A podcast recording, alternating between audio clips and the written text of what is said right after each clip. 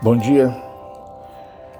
Queria falar hoje com você sobre aquilo que está te oprimindo, aquilo que está pesado para você carregar. Nosso texto de hoje é o livro de Mateus, no capítulo 11, versículo do 28 ao 30. E eu destaquei algumas coisas, depois você vai lá e lê esses três versículos Jesus faz um convite.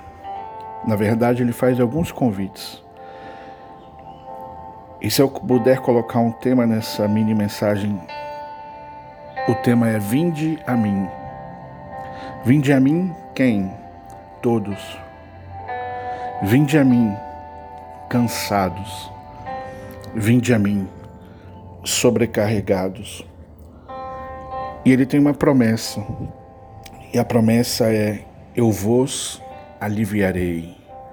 Eu vos aliviarei. Você está precisando de alívio? Você está cansado, sobrecarregado? Jesus pode te aliviar.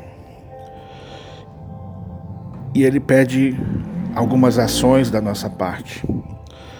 Tomai o meu jugo, é a primeira delas.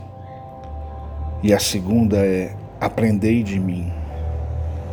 E talvez você possa se perguntar por quê. E ele responde: porque ele é manso e humilde de coração. Qual o resultado, Alex, se eu fizer isso? O resultado é que você vai achar, achareis.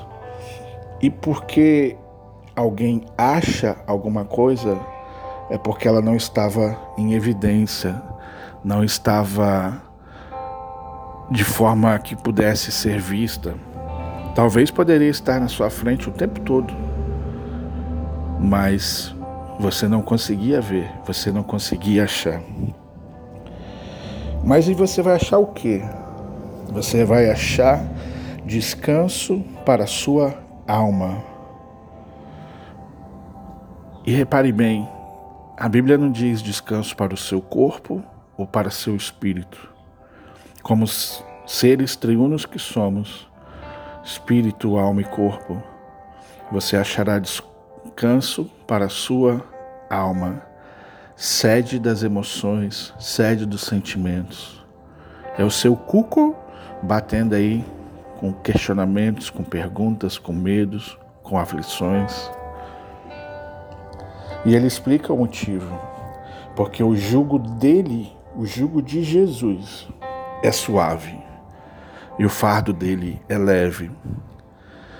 Observa que o jugo e o fardo eles vão continuar, mas você está pegando esse fardo e esse jugo no lugar errado, porque a sua alma ela tem a tendência de ir atrás de pessoas, comparações.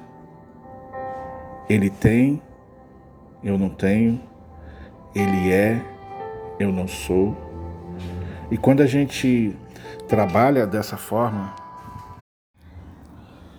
a gente atrai para nós justamente essa inquietude, que é justamente essa falta de paz. Porque o tempo todo eu estou olhando para mim, o que o outro tem, o que o outro é,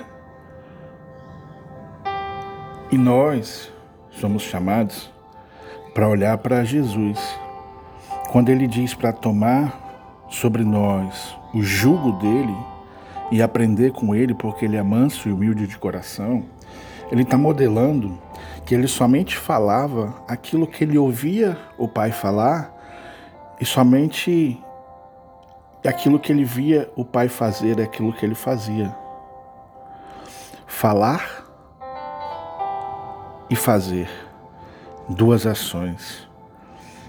Para falar, ele precisava ouvir. Ouvir de quem? Ouvir do Pai.